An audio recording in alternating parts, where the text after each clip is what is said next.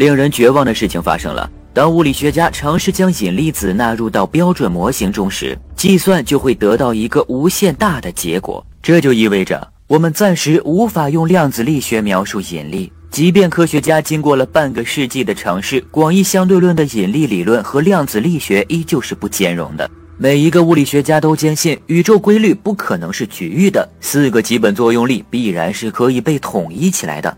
为了信仰，物理学家不得不寻求新的理论来统一万有引力和其他三个基本作用力。目前最有可能成功的理论就是弦理论。在量子力学中，标准模型中的粒子都被认为没有内部结构的量纲粒子。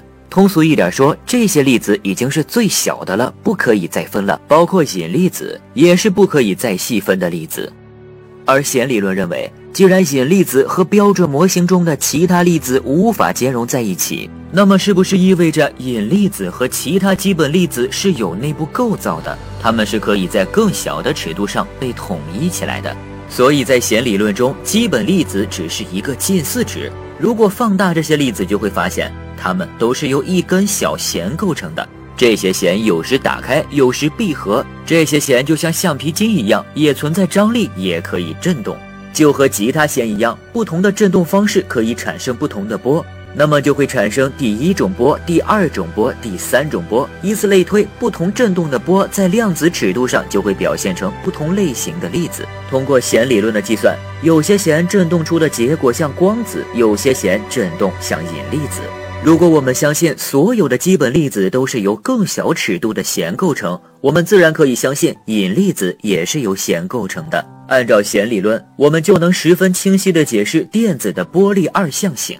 在量子力学中，我们如果朝光屏发射一个电子，电子就像波一样传播到光屏上。但是我们无法确定电子出现在光屏上的具体位置。如果重复大量相同的实验，电子出现在光屏上的位置几乎都不一样。所以，我们并不能精确计算出电子出现在光屏上的位置，只能通过概率预测电子出现在光屏某一位置的概率。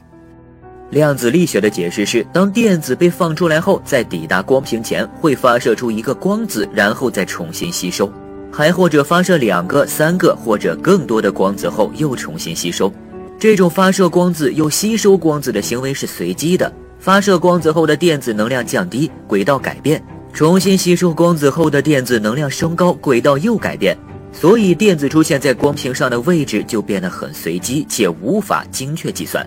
只能依靠概率预测，而弦理论是这样解释波粒二象性的：粒子不再是一个点，而是由弦构成。弦可以按照特定的运动路径，不再随机，但弦会连续振动，产生不同的形状。弦不仅可以振动，也可以复制自己，这就相当于发射了一个光子，然后弦又相互组合，就相当于又重新吸收了光子。通过分析弦在振动过程中产生的所有可能的形状，就可以得出一个带孔的几何形状以及所有相互作用。在弦理论中，由于弦的振动是连续的，所以粒子的发射也是连续的，而不再是瞬时的。之前由于量子力学认为粒子的发射是不连续的，所以才会出现将引力子纳入到标准模型中出现无穷大的尴尬结果。现在有了弦理论，粒子的发射变得连续了，所以把引力子再纳入到标准模型中，就可以和其他粒子十分融洽了，也变得十分合理。